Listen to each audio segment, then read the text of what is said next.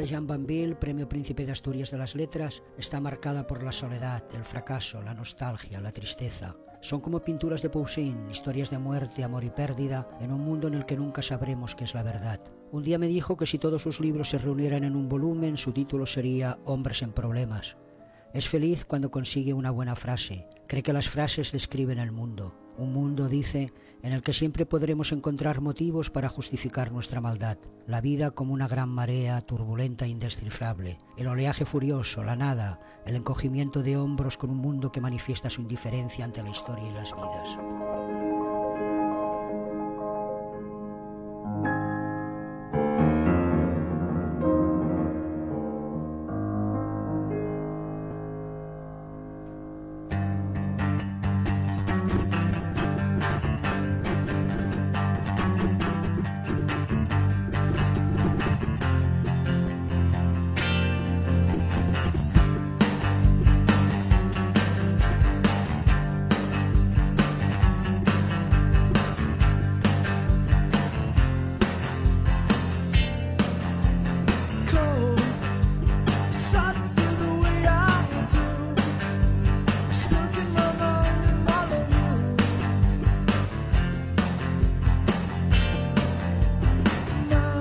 Tiempo para hablar de libros. Oscar López, buenos días. Buenos días, Javier.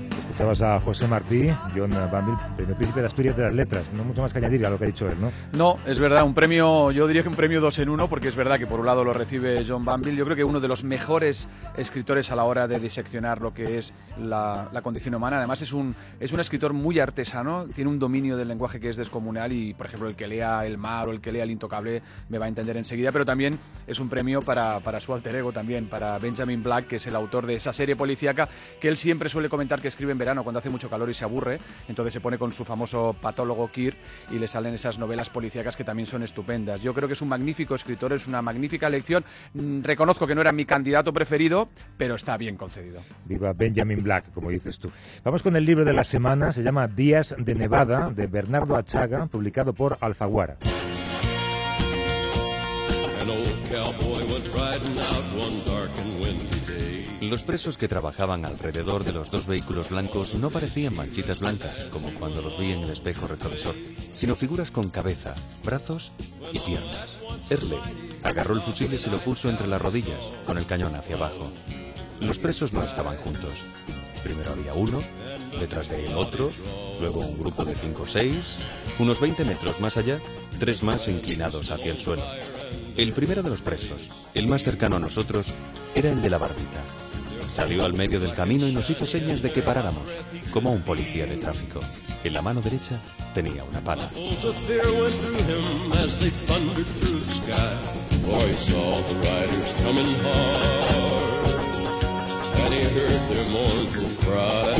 Este texto de Días de Nevada, leído por Jaime Moreno, con la música de Johnny Cash, nos lleva hasta las sobremesas de cine de nuestra infancia, sobremesas de cine en blanco y negro. Lo ha escrito Bernardo Achaga. ¿Cómo estás, Bernardo? Buenos días. Hola, buenos días. Estoy muy bien, gracias. El paisaje que describía este pequeño párrafo no era Inchaurrondo, ¿no? No era Inchaurrondo, pues estaba mucho más vacío que Inchaurrondo. En Inchaurrondo es muy difícil pasar porque está todo lleno de casas y de carreteras. Y allí es justo lo contrario, no hay nada. ¿Qué, qué- qué es para ti vivir eh, fuera, fuera de ese paisaje al que estás habituado, fuera de tu entorno habitual? Bueno, siempre salir de casa supone una liberación, ¿no? Es un poco en la infancia cuando nieva y, los niños no tienen que ir a la escuela. Es, es como dejar una mochila. Yo creo que la vida cotidiana pesa mucho. Lo que pasa es que estamos muy acostumbrados a ella, ¿no?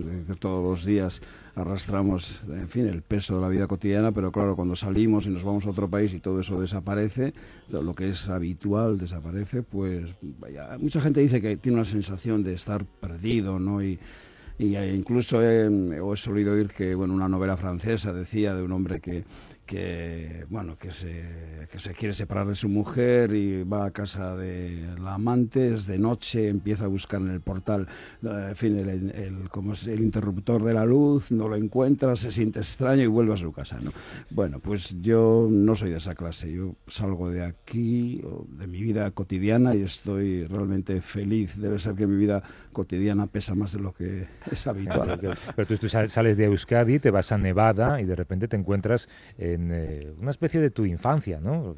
Recuperas a Elvis, recuperas a King Kong, recuperas las películas del oeste. Eh, infancia y juventud también, mucho de juventud, sobre todo a través de la música. Pero yo creo que esto le pasaría a cualquiera, cualquiera que haya, pues no sé, jugado a indios y vaqueros o haya leído novelas de vaqueros. Bueno, o podríamos decir cualquiera que mire los anuncios de la televisión, porque yo desde que vine de Nevada no hago más que ver Nevada en los anuncios de televisión, pantalones y demás. Y bueno, yo creo que los paisajes eh, están cerca todos y bueno, no todos, a lo mejor Polonia no está cerca o a lo mejor, yo que sé, Manchuria tampoco está cerca porque no tenemos imágenes, pero si tenemos imágenes, como tenemos imágenes del lejano oeste, entonces todo es cercano, en la mente no hay, no hay distancias, no hay tiempo, eso es lo fantástico de la mente. Lo que pasa es que esas imágenes del lejano oeste que tú tienes, que yo tengo, que Oscar tiene, proceden de una época en la que veíamos lo que echaban por televisión, porque solo había una televisión que era películas del oeste, pero te das cuenta, Bernardo, de que ahora hay una generación entera de, de chavales que nunca van a ver una película del oeste. Bueno, yo apostaría lo contrario. Es decir, yo sí tenemos que apostar tú y yo sobre si las futuras generaciones. Yo soy, te advierto que soy de un pueblo donde se dice que nunca nadie ha perdido una apuesta. Entonces, si quieres apostamos. Ahí que me estoy metiendo en un berenjena contigo. Apostamos a que yo creo que efectivamente en el futuro se verán. Eso es, es algo, lo de las películas del oeste, yo lo digo por mis hijas. Mis hijas no, no, no, ni las han visto ni, ni las voy a convencer de que las vean nunca. Mm, bueno, eh, esperamos cinco años. ¿eh? Vamos a esperar cinco años y entonces, si quieres, volvemos a replantear la apuesta. cuando pero cuando se acaben los vampiros y los zombies, a lo mejor. ¿Cómo fue esta película hace poco en la sierra, precisamente que era una sierra como la de Nevada, que era Lon con los cowboys el ah, amor contra extraterrestres algo así. No no que era el amor entre dos homosexual entre dos ah Brockback Mountain. Exactamente bueno es decir que sigue siendo ¿no? esos espacios vacíos son ideales para para el drama es decir el drama eh, un drama diría una, una, cierta clase de drama igual un, drama relacionado con la soledad. Eso los paisajes del, del lejano oeste acompañan mucho y y bueno, no sé, no sé, quizá, no sé, las hijas, yo también tengo hijas, voy a, al volver a casa voy a hacer una pequeña encuesta antes de... vale, pero, si gano me llamas y me, no sé... Eso es, antes de que debamos hacer la apuesta en firme. Venga, Oscar, ¿qué nos cuenta Días de Nevada? Pues es el retrato de un tiempo, de una estancia en Reno, precisamente de Bernardo Achague y de su familia, la que va de agosto de 2007 y hasta junio de 2008. Él va allí becado por una universidad norteamericana y Achaga a través, pues yo creo que de unas 150 piezas más, más o menos, piezas algunas breves, radiografía esa estancia, radiografía también en la perplejidad, ¿no? Esa perplejidad de todo lo que ve, de lo que vive. Nos habla de lo que come los restaurantes, de la constante presencia de la guerra en la vida norteamericana, de los programas de televisión, de esos iconos culturales de los que estabais hablando, por ejemplo, vinculados con el oeste. También nos habla de figuras de personajes para él entrañables eh, o interesantes como Paulino Zcudún, como Steve Fawcett o como el mismísimo Obama. Pero también está presente el paisaje sentimental y los seres queridos que quedaron en el País Vasco y él los muestra a través de una serie de evocaciones. ¿no? Es un libro sin género, yo creo que es un libro que se puede leer pues como una crónica o como una novela nada convencional desde luego y una novela que parece haber sido escrita como a fogonazos, de manera muy impulsiva, porque la verdad es que yo mientras la estaba leyendo no dejaba de pensar que quizás era una de sus obras más sentimentales y más emotivas. Probablemente yo creo que es su libro más íntimo, donde la familia, por ejemplo, el tema de los padres está más presente que nunca. La verdad es que solemos referirnos a novelas de aprendizaje cuando el protagonista pues es un joven, ¿no? Que, pasa a la edad adulta. Bueno, yo creo que este libro precisamente es también una novela de aprendizaje, ¿no? Pero en este caso el protagonista es un adulto que descubre un nuevo país, pero sin olvidarse del suyo. Bueno, pues Bernardo, aquí lo que hacemos Oscar y yo es que traemos a dos lectores y depende de la suerte que tenga el escritor, se convierten en fans o en críticos. Así que buena suerte con ellos dos. En el estudio de Ser Málaga está Miguel Moreta, que es profesor jubilado, ha vivido en México, en Marruecos, en Hungría, forma parte del Club de Lectura del Centro Andaluz de las Letras. Miguel, ¿cómo estás? Buenos días. Buenos días, muy bien, estupendamente. Y aquí en Madrid a mi lado, Telmo Ródenas, es informático, eh, licenciado en matemáticas, escritor también en ratos libres, acaba de publicar en ediciones oblicuas una novela que se llama 2071 visto por la mirilla. Forma parte del club de lectura de la librería La Fugitiva. ¿Qué tal, Telmo? Hola, buenos, buenos, buenos días. Y he de contarte, eh, Óscar, es, es gracioso porque Dime. viene Telmo con el libro de Bernardo eh, Sí. y se lo compró en la feria del libro y se lo firmó Bernardo Achaca y de hecho no, no te lo ha firmado, te ha hecho un dibujo en la página 3, como haga esto con toda la cola. Ah, es que lo hace, lo hace. Hace unos dibujos estupendos, además. ¿Cómo fue, Telmo? ¿Se lo pediste expresamente o le dijiste que ibas a estar aquí con él? O... No, yo le dije, sí, sí, sí que le dije que iba a venir aquí y que si me lo podía firmar y a él se le ocurrió el, el dibujo. Bueno, yo tengo aquí el libro de Telmo Ródenas, eh, 2071, visto por la mirilla. Lo tengo sobre la mesa, lo he traído como talismán hoy. Bueno, no está mal, eh, Telmo, que te digo, es un escritor. Se ha, se ha puesto rojo como un tomate, que, que lo sepáis. Gracias, Bernardo. Bueno, eh, Miguel, eh, Telmo, tenéis a Bernardo, habéis leído el libro, eh, lo habéis releído. eh, os voy a pedir lo que hago siempre, una primera crítica, algo que no os haya gustado, que no hayáis entendido. Empieza tú, Miguel, si quieres. Pues lo primero que tengo que decir es que cuando uno empieza a leer eh, este, este carné, este diario, este, este libro, ¿no? que ya lo han caracterizado como un libro eh, raro más que una novela, pues me resultó antipático al comienzo. Te, te- Eh, te he avisado, Bernardo, ¿eh? que se te conste que yo te he avisado. Bien, bien. Me parecía pues un libro más de un, de un escritor hispano, eh, bueno, ibérico, eh, fascinado ante la cultura gringa. Eh, bueno, esto es lo malo, pero no sé si esperarme a que intervenga mi compañero y luego digo lo que sí me ha gustado. No, yo creo que te puede responder Bernardo, ¿no? Bueno, no, pero tendría que saber eh, todo lo que has pensado. Sí, pues entonces me extiendo un poquito más. Eh, como decía antes, eh, aquí hay muchísima fascinación ante la cultura eh, gringa, hay mucho mito y mucha moto. Eh, hay también, como se ha dicho en la presentación, eh, películas, filmes que están todos en nuestra eh, cultura sentimental, en nuestra infancia. Pero bueno, yo digo que esto fue simplemente una, primera impresión, porque después, eh, de a poquito, como dicen en México, empiezas a descubrir un narrador que es una especie de Sherezade eh, melancólico, melancólica, eh, que habla mucho de, de- de muerte, mucho, pero mucho de, de- de amor también. Y todas estas piezas, todas estas piezas empiezan a, a engancharte y al final eh, me ha sabido a poco. ¿Ves, Javier, cómo lo ha arreglado al final? Ha empezado mal, pero ha acabado bien. Bernardo. Bueno, yo particular- particularmente, sinceramente, no creo que haya fascinación, no me parece que, hay, que ese sea el tono del libro. Yo creo lo contrario, por ejemplo. Yo creo que, por ejemplo, si lo leen los americanos, no sé si les va a gustar. O sea, es decir, es bastante, mm, bueno, es bastante oscuro el país que yo presento, ¿no? Me parece, ¿no? O sea, helicópteros, eh, eh, crímenes... eh, Miedo. bueno, miedo y luego, claro, es también lo real, es decir, porque eh, lo he dicho por ahí más de una vez, ¿no? Los cowboys, eh, los de las Harley Davidson, bueno, están allí y uno puede pensar que, que eso es un decorado, pero ese es el decorado, es lo que siempre está ahí, ¿no? Es decir, que cuando uno, por ejemplo, va a un funeral, ¿no? Como el que cuento de un soldado eh, muerto en Irak, eh, bueno, allí la presencia de los Harley Davidson eh, es muy, muy fuerte, es forma parte sustancial, creo yo, ¿no? Es un decorado que al mismo tiempo es sustancia de ese país, me parece. O sea, que yo, fascinación, hombre, al lector le puede, ¿cómo decir?, eh, eh, ser más o menos cercano o, o tener más o menos simpatía hacia ese tipo de descripción, pero yo, yo sinceramente me precio de ser exacto, o sea que que yo creo que soy exacto en la descripción de todo. Claro, a veces lo que se describe es decorado, pero yo particularmente no tengo una... ¿Qué- ¿Qué, qué te llevó. Bernardo, a vivir en, en Nevada? Eh, Fue un azar, ¿eh? en realidad, porque yo fui porque la persona que tenía que ir, que era un profesor de universidad, enfermó y entonces buscaron a alguien que no tenía, digamos, eh, nada, ninguna obligación, ningún trabajo fijo, que estuviese libre y entonces me llamaron y fui allí. Fue, fue por azar. Un año, ¿no? Un- casi un año, fueron diez meses. ¿no? ¿Y, y pudiste haberte quedado algo más y decidiste volver? O... No, no, no, fue una época, fue un curso, ¿no? Es decir, que, bueno, ya se sabe que nosotros, los que hemos sido estudiantes, creo que siempre, más que por años, contamos el tiempo por cursos, ¿no? Entonces, bueno, fue, un curso, ¿no? Y De además- diez meses. Y además es importante destacar que eh, vas con la familia. Que no es lo mismo que cuando va un escritor que va a pasarse dos o tres meses, sino que tú te vas con toda la familia, con hijas incluido.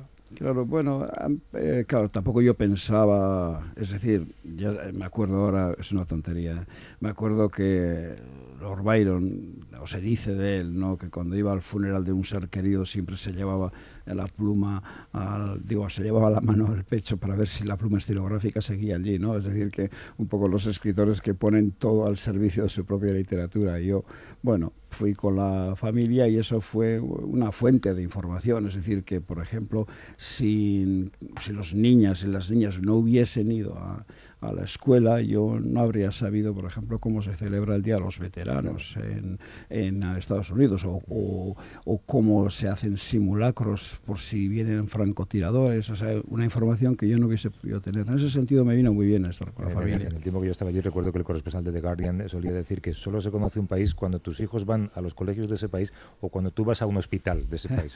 bueno, bueno, yo he ido a las dos cosas. Exacto. Lo que pasa es que no, no he contado lo del hospital, he contado lo de, los, la escuela. Bueno, no contemos batallitas, vamos a escuchar a eh, Telmo, que tiene, te aviso, Bernardo, una larga lista de notas que ha tomado de tu libro. Así que Básicamente quería comentar dos cosas. Por un lado diría que es una obra íntima, que expresa sentimientos y además de la manera en la que solo puede hacerlo un narrador experto en ello, con gran sensibilidad y hondura. Me refiero sobre todo a cuando rememora episodios del pasado, muchos de ellos referidos a la familia, a la infancia, a esos momentos que marcan la vida y que luego te pasas mucha parte de ella recordando. Todo ello culminado con el último capítulo dedicado a la madre, que es excepcional. La segunda reflexión sería referida a esas historias del día a día en Reno. Si bien están salpicadas de asuntos de interés como el ascenso de Obama, el ambiente de guerra que se vive en Estados Unidos mientras van cayendo soldados en Irak y Afganistán, o la trama del violador que suscita el miedo en la familia, y aunque el resultado final es muy redondo, opino que algunos de los hechos que se narran, al ser tan cotidianos, tienen quizá poca relevancia para el lector, lo que le hace perder algo de fuerza al libro en momentos puntuales. Pues toma. No, bien, no, no, está bien, está bien visto. Yo, claro, ante los lectores siempre, eh, yo, vamos, es una idea que tengo sobre el- lo que sea la lectura, ¿no? Yo comparo un poco con la escritura del braille, ¿no? Es decir, que cuando los dedos de una persona que no puede ver pasan sobre el papel, sobre los accidentes del papel, él va viendo ¿no? las letras, va viendo las palabras, va viendo lo que esas palabras significan. Entonces los libros también tienen, me parece, pa- digamos, en relación con el lector, esa, esa naturaleza. esa- es decir, que van, o sea, que el lector va mm, hoja a hoja, va página a página y, no todos los lectores encuentran las mismas cosas. Es decir, los accidentes, entre comillas, del libro no significan lo mismo según qué lector sea, ¿no? Bueno, puede haber piezas que, pero claro, en un programa yo no podría hacer, pero si- por ejemplo, si me dices una pieza, eh, a lo mejor yo puedo decir, pues está colocada para tal cosa. Es decir, que, claro, es como, quiero decir, eh, en un... Es un eso yo- sí. Claro, pero eso en un libro como este, que está hecho de 140 piezas, eh, en vez de ser un continuo, en vez de ser una novela, es decir, cuando se coge una novela, nadie en ra- generalmente te dice, oye, la página, una página, página 51, eh, quizá no fuera necesaria. Es raro que te dicen. De esta manera, al separar yo, digamos, eh, las, en fin, la- ta- tanta- las piezas, al poner tantas piezas, eh, digamos, esa percepción se agudiza, ¿no? Entonces eh, el lector piensa, joder, pues acabo de leer una pieza eh, que, que, digamos, que ha, ha significado mucho y ahora estoy en una pieza que no significa tanto. Pero bueno, también yo pienso que tiene que ver con los descansos que, que debe tomar el lector al leer. De todas formas, estoy muy de acuerdo con la, con la, vis- con la visión que han dado la- ambos. ¿eh? O sea, es decir, que para mí yo acepto las dos versiones, aunque yo sería un tercer lector que lo Claro. leería de otra manera. ¿no? Yo coincido con Teo en que la pieza final del el funeral, y hay muchos funerales en, esta, en este libro, el, el funeral de la, de la madre es una pieza excepcional, pero no superior a la- al funeral del, del soldado. ¿eh? Eh, yo creo que es una, una novela llena de, como lo, lo he dicho al principio, ¿no? lleno de, de- es una muy melancólica, llena de recuerdos y en ese sentido vital, llena de, porque de alguna forma eh, los hace vivir a, a los muertos queridos del narrador, ¿no? Eh, y, y por otro lado, hay otras dos cosas que, que- que yo destacaría mucho, por eso he dicho antes que se me hizo muy, muy cortita y que desde luego eh, si hubiera tenido el doble de página me hubiera gustado el doble. Eh, eh, es que con, con la lectura de, de estas piezas te puedes construir una discobiblioteca fenomenal. Es una, es una mucha guitarra en el libro. Sí. ¿eh? Sí, está llena de música y desde luego el repaso que da a la literatura universal, porque ahí está desde los haikubistas japoneses, eh, eh, la Ilíada, Daniel Sada, eh, grandes, el poeta John Donne del siglo XVII, en fin, hay de toda la literatura. Hay poquitos ibéricos, todo hay que decirlo, pero bueno. eh, Eso, eso que dices, Miguel, es verdad. Te puedes conformar una magnífica biblioteca y una magnífica discoteca. Así que, que lo que hay es mucho personaje vasco, incluidos eh, fontaneros en, en Las Vegas, ¿no? es muy cachondo. Bueno, eh, claro, hay, mm, lo que pasa que todo, a ver si consigo yo explicarme. Así dicho, eh, parecería un puzzle. Y ahora yo, en fin, este sentido la apuesta que tengo hoy, esta tarde, yo diría, no creo que nadie encuentre más de 20 elementos en todo el libro. No hay más de 20 elementos. Parece tan variado como decís, ¿no? Y sin embargo, yo digo elementos, es decir, hay helicópteros, hay caballos, hay serpientes, hay soldados, hay eh, hospitales, hay padre, madre, cinco personajes más y no hay más en todo el libro. Esos elementos se repiten una y otra vez y yo creo que es lo que quizá hace que, bueno, que el, final, ¿verdad? O sea, eh, según avanza el libro, digamos, va, va adquiriendo unidad, ¿no? Y luego hay un tema, claro, lo habéis dicho, pero un poco, digamos, eh, de paso, ¿no? El tema, eh, ahí hay un bailarín que está bailando constantemente alrededor de la muerte. Eh, Sí, claro, y dicho así, claro, está bailando alrededor de la muerte, pero los pasos que da o el, tipo de baile que, ejerce mientras, o sea, alrededor de, de esa muerte no es eh, nunca igual, ¿no? Pero siempre son, sí, funerales, hay un montón de funerales, hay esquelas, hay, o sea, es decir, eh, casi creo que página a página siempre hay una relación. Lo que pasa que no es, digamos, no, no es dramática al uso, no sé. ¿eh? Pero visto, Oscar, que ha pasado por encima eh, sigilosamente del tema de los fontaneros vascos, no vamos a contar nada de eso. No, que lo lean, porque además es lo verdad que hay muchas cosas a descubrir en este libro. Bueno, Pues el libro se llama eh, Días de Nevada. Eh, lo han comentado con nosotros dos eh, oyentes, lectores, convertidos en críticos, eh, Telmo Ródenas y Miguel Moreta. Espero que volváis por aquí. Un abrazo a los dos. Gracias. Gracias. Hasta luego. Bueno, y a. Bernardo Achaga, ¿qué te voy a decir, Bernardo? Pues que mucha suerte, eh, que firmes mucho, pero más rápido, porque como sigas haciendo estos dibujos en la página 3, te va a costar mucho. Nada, pero luego igual algún día me propondrá alguna diputación provincial hacer una exposición de los dibujos. Si todavía existen las diputaciones. Bueno, bien, de acuerdo. El gobierno europeo con- Exacto. anda por ahí. Bueno, Bernardo, el bacalao al pilpil ya veremos quién lo paga, si tú o yo, ¿vale? bueno, de acuerdo, ya hablaremos. Un abrazo Bueno, fuerte. Adiós, adiós. adiós.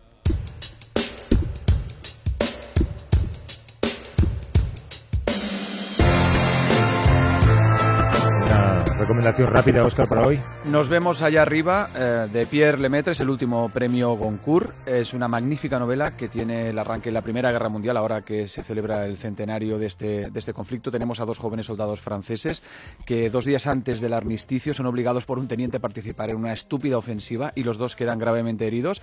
Pasan a la vida civil y en ese momento la novela se convierte en una novela picaresca, porque esos dos personajes, más el teniente que decidió esa ofensiva estrambótica, van a intentar rehacer sus vidas, cada uno a su manera, y la verdad es que es alucinante. Es una novela preciosa, yo creo que es una novela donde se mezcla lo esperpéntico con lo romántico y lo detectivesco, y estoy seguro que va a ser un libro de larguísimo recorrido. Y antes de marcharnos, eh, tenemos que recordar que dentro de dos semanas va a estar con nosotros Javier Pérez Andújar, con el que vamos a hablar de su novela Catalanes Todos, publicada por Tusquets. Va a ser muy interesante. Si quieren eh, compartir esa conversación, eh, no tienen más que enviarnos un correo electrónico a, a vivir arroba cadenaser.com, allá donde estén, le llevamos a la emisora más cercana y se convierten en críticos si quieren serlo con nosotros. Oscar López, un abrazo fuerte. Un abrazo, Javier. Adiós.